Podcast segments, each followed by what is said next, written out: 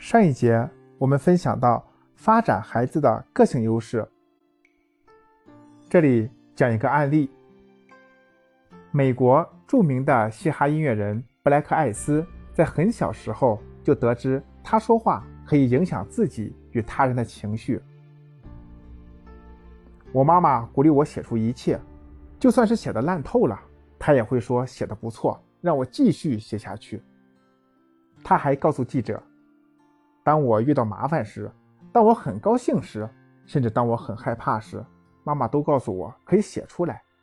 我从来不是一个让人省心的小孩。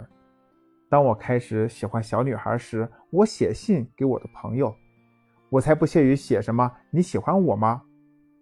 我写信的口气像一个成年人。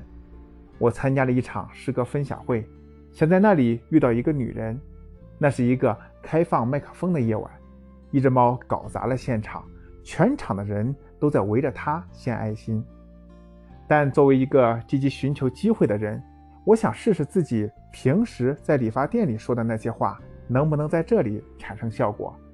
呵呵，结果令我很惊讶，我完全能够释放我自己。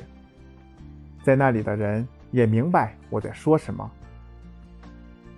就这样，艾斯从那些早期的表演逐渐走向了。越来越大的舞台，他连续五季出现在 HBO 的谈话节目上，并且是获得托尼奖的百老汇的美妙诗歌剧组中最重要的成员之一。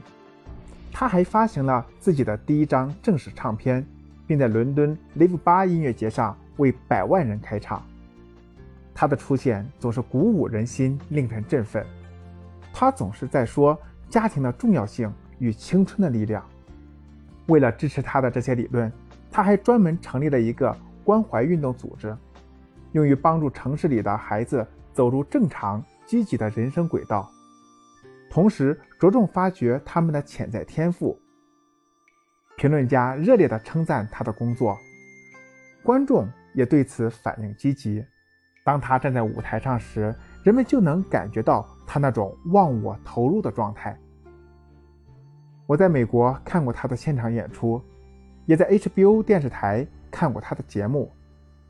的确，艾斯是一个活力充沛的艺术家，这一切都源于他从父母那里得到了鼓舞。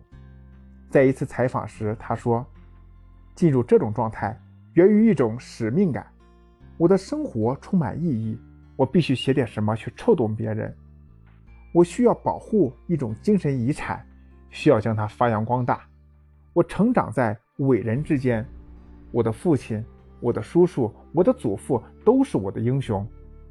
正因为如此，有些事情我绝对不能说，我不能让我的父亲在收音机里听到我的蠢事。在另外一个采访中，艾斯说：“我的声音就是上天给我的礼物，但如果你什么也不做，它就毫无意义。”如今。我可以观察到天赋对于一个人有多么重要，我也有沮丧的时候，但我知道自己肯定还能做点什么。我的母亲告诉我，我们就是我们自己。她要她的孩子知道这一点。现在我也想让孩子们都知道这一点，让七八岁的孩子都知道，我可以告诉他们，你们一定会有所作为，没有什么需要妥协，你们一定。会实现自己的理想。我相信，艾斯的故事会给父母们很多启发。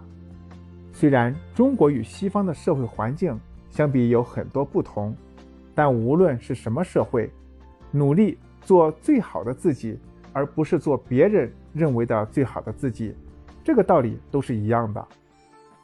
作为家长，我们首先要意识到孩子的天赋优势对他来说有多么重要。其次，我们要知道怎样发现孩子的天赋优势，并让他得到充分的绽放。